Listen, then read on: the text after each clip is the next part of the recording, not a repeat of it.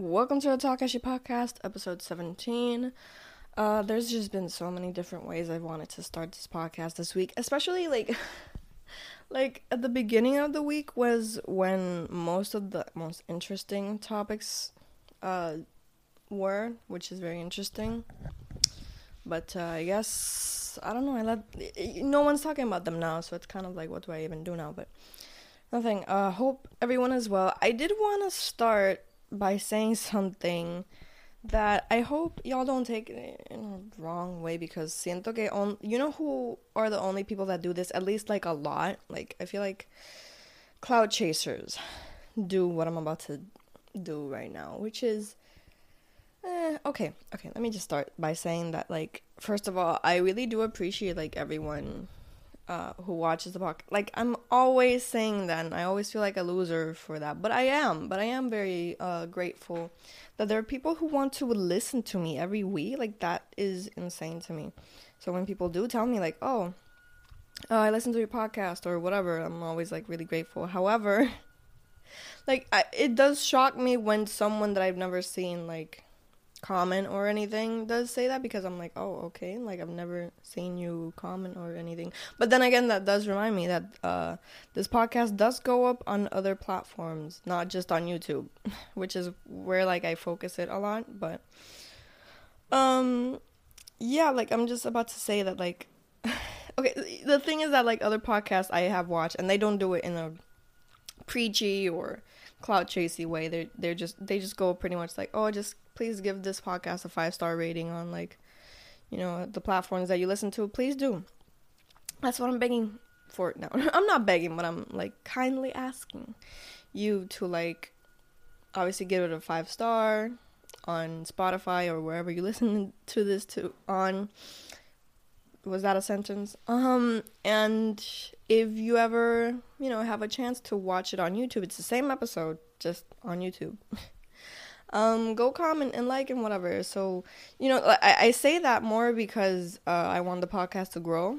And at some point, I want, you know, brands and stuff like that. So, uh, I would really appreciate if, you know, you gave it some engagement. You know, because that's what I really want. Like, I don't want to be like, oh, like, um, whatever, and like manipulate my audience into doing all that stuff. I hate when creators do that, but, you know, uh, liking, commenting, rating, the podcast well on the platforms uh, is always good for the podcast. So just putting that out there, you know, if you want to support it and, you know, like that's the way to do it. I don't do it for like my own pride. I'm not like, oh, so I have like all the con-. no, it's it's so it grows. Uh, same for everything on the internet. It's just that's I would go on and on about how like that's my mindset because I want to uh, work mainly on social media so of course like engagement is very important to me. It's not personally important to me. It's professionally important to me i guess. I don't know. I don't know how that sounds. I don't know if it sounds like i'm trying to feed my own ego or something but it's true. Like i, do need engagement to grow and shit so yeah why do you think i'm wearing this bra? So you know so y'all will keep watching and whatnot. No but uh either way if you do this already like thank you so much uh like you got free merch because you do this. So hopefully I find more people to eventually send merch to or if you want to go buy it or whatever. That makes no sense, but you know what I mean. Anyway, let's get into wow, like I, I spent the first fourth of an episode on this, the first quarter on an episode talking about that, but let's get into it now. So, Wanda has lost her fucking marbles. What the fuck? Everything Todo va a abrir ahora. I'm kind of stressed about it because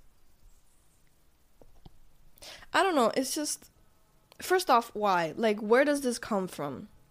Like, I know que every now and then we need changes, which no change has been good. Como que cada vez que es siempre como que, ah, pues, los carros, lo, lo, la tablilla, like, al final or whatever, like, you go out depending on that. That never fucking worked. That was a fucking joke. Just like the rest of like La Orden Ejecutiva, which stressed me the fuck out because it, it, no, the thing is the, the number right now is really high for us. Like 8 or 10% de, de contagio. That's so big para una isla tan chiquita. I think in New York it was like 1% or something, right? or a state or somewhere it was a 1%, but that's like a whole ass uh, American state. And us like we are so small and we have a 10% contagio. And it's stressful because también seguían como que diciendo, ah, este, es todo por encuentro en la casa y qué sé yo. I hate that they're trying to push that narrative, which, first of all, I agree, like, it shouldn't be, you know, wait, we shouldn't be meeting up with people or whatever to, you know, mingle and whatnot. It weird, especially without mask and shit, pero, um, un punto bien grande son los centros comerciales and shit, which hello, like they don't want to close because economy or whatnot. And then like alguien uh puso on Twitter something very true. I don't remember the I know it's a mutual, I think. Uh shout out to that mutual. Que puso los casinos abiertos pero los chinchorros cerrados. I think it really tells you, you know, who quien manda or what kind of people they're trying to watch out for because casinos get as equally as full as like fucking chinchorro. Chinchorro are just more accessible to people, so yeah, um I just have so many other thoughts on the matter. You know, uh abrieron los like van a abrir los cines and shit. La playa por lo menos, but la playa has always been something que you can just like go to and it's I don't know. I don't I'm not an expert. I'm not here to tell you like, oh, en la playa uno no se contagia cuz who knows, pero it's definitely a more open space place. Um, unlike iglesias también, que like ahí uno se contagia si un sitio con aire acondicionado where like fucking germs can recycle themselves and shit. I don't know. I'm not I'm not an expert. I'm just saying this is a bad idea, especially now. And me da risa like they were like that is actually the first thing that me and my mom thought actually like she just wants everyone to die porque porque like perdió la primaria, but um it's whatever. I I don't even know what to make of this. I'm kind of stressed out for the people. Like no abrí la escuela, which is fine and good. Um Oh lord, what are we to do now? I feel like y también, ok, something else, es que hay gente saying como que, ah, pues simplemente no salgan y whatever, no se queden de la gente que sale that really goes to show that you don't understand that this is something that affects everyone. If, for example, if I decide to go out, which by the way, like it doesn't make sense, eh, la hora que I buy a una bebida alcohólica, pero hora, I don't, I don't, I still don't understand that, but it also doesn't make sense. I don't know if that made sense. but yeah, like if I decide to go out yo, let's make that I have the virus, right? And I go out and I have to go out of the supermercado where there's people working. Like even if everyone was just like, oh, like it they're staying in their houses being responsible. If I have to first of all there are people that have to go for for example la gente que trabaja. And uh, just me let let's say that I need something really urgently. Whatever that is. Food, let's say. Um, and I go out to Econo or whatever, y yo pues contagio a la persona. Like that person had no, ¿me entiendes? Like they didn't need to be like, they needed to be there for work, but they. I don't know how to explain it a lot, but I feel like people saying, o lo que quiero llegar es que hay mucha gente diciendo, don't worry about the people that go out y tú no salgas, pues you have no control over that, and and also esto no es algo que solamente afecta a las personas que salen. No es como que, ok, un día vamos a salir y esas personas solamente se afectan. No. Un día vamos a salir, las personas, las personas que salen lo cogen and they take it to the people that have been responsible all this time y que se quedan en su casa and just like I don't know. I don't know what to even make of this. I'm stressed out. Wanda is stressing me out. Um, en verdad que I don't even know what to make of this porque la pandemia sigue. You know, it's still out there and the percentage is high and people die every fucking day. Tens of people die every day. Aquí. And Wanda and other officials don't really care. El task force, uh, I think she deleted it.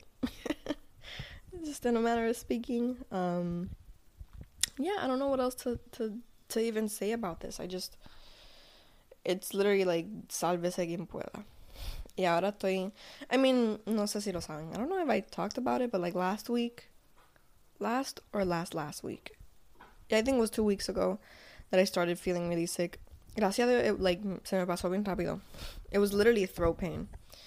Y este chills. I got those two things and I got really scared, but thankfully it was nothing. Um, I got pretty over it like in two days. And I don't even know what it was. I think it was almost like an ear infection. I don't know, whatever. The point is que pasé ese sustido. so no quiero, like, I don't even want to go many places. Yo solamente acompaño a mi mamá a hacer errands y qué sé yo, which she has to do, of course. Like I said, like there are necessities like food and stuff. No me, like, para ir a salir porque sí, no quiero. Um, there are shoots, however, de De hecho, pues, I'm gonna be shooting for mi serie de Yo hago lo que me da la gana, which I'll like I'll talk a bit about that at the end if I have time. Este, but I'm I'm gonna be shooting that. I hopefully I can in la playa, and hopefully I don't see anyone, or hopefully I'm pretty distance and whatnot. But um, what I'm trying to say que, but like I, I've been trying not to go too many places. Oh, PG. I've been trying not to go many places por eso mismo, porque me dio ese susto. Pero sometimes it's inevitable. Eh, solamente, like, lo más que I would say que, like, don't fucking do it, it you know, recreational shit. Uh, don't go to fucking bars. Don't go to fucking clubs. Don't go to fucking theaters. Don't go to fucking. Don't. Uh, Dios mío, I don't know. But it's a mess. I don't even know what to say. Just sálvese quien pueda, literally. Um, and there were a few other topics that I wanted to touch on, but first of all, I don't think I have time. And second of all, what, what was ah, lo, lo de forex and honestly, okay, okay, okay. There were three things and that happened this week that were pretty como que there were three things that happened this week eran como que bastante fuerte, I would say. Um, first of all, lo de forex. What the fuck are y'all thinking? Which, um, is really like a whole conversation on pyramid schemes and it like, I you know I've been avidly against those, especially like the most popular ones que son forex y whatever. Mm, don't wanna be demonized here. Este, el gringo aquel que trató de com like, okay, so if y'all don't know, like había como que un gringo, no sé si era boricua también. Like gringo boricua, you, you know the type of person I'm talking about? Diasporican. I don't know if that makes sense. I don't know if that's where they fall into that category. Anyway, este, they were trying to like venir acá y like preguntar how's the weather, how's the food, whatever. Y todo el mundo just being like, you're gonna get shot. like, get the fuck out of here. Porque not only did they want to travel during a fucking crisis, pero también querían comprar en like late 20, 22 with this shit. That was the most bilingual shit. Late 20. but uh they wanted to gentrify, you know? So people were not having it. They were all like, go eat at Latin Star. where you can get fucking food poisoning.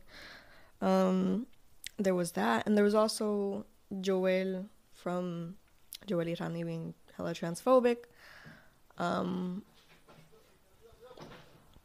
yeah, so transphobia, gentrification, and pyramid schemes and irresponsibility are just really big topics now. Unfortunately, it beat it. Like that's the thing about having a podcast on Fridays. You get to miss out on all the weekend action. I I know everyone wanted this podcast to be on Friday, but I should definitely move it to like Monday or something just just because. I don't know. Be one of those podcasts that are really good like, oh, it's Monday morning or Monday afternoon usually. Uh, let me just listen to Kiara talk some shit. Pyramid schemes, you guys know if you've seen my brass ambassador brass ambassador brand ambassador videos, you know how I pretty much feel the same way about pyramid schemes, how it's like all glossy and like oh yeah, like work from home and whatever and I've been pretty anti MLM for like a long time. I'm just not an anti MLM YouTuber. Like, oh my god, si I'm por a rabbit hole the anti MLM videos on YouTube, oh my god. But yeah, I think, o sea, I'm just gonna resume it with this. Había un tweet de, no sé quién era, but he seemed pretty, you know, seemed like a pretty cool guy. Este que puso que el problema no es Forex, ni Monat, ni all these other uh, MLMs, sino que like la pobreza que hay aquí in Puerto Rico and everything. And I agree. I posted that I don't completely disagree because these MLMs know about these problems in Puerto Rico. And like había otro que made me laugh and was actually like I agreed with like the responses que era como que qué de ser puertorriqueño que makes us fall into these pyramid schemes? Y mucha gente pues diciendo la verdad just like poverty. Este which I agree but there's also just something about our culture que como que ese yo creo que tiene que ver mucho con el echapalantismo que makes us like oh like this is a form of getting out of that or whatever. I don't know Porque, like, that person did make a very valid observation que our, in our culture existe eso del chapalantismo. I should have responded with that.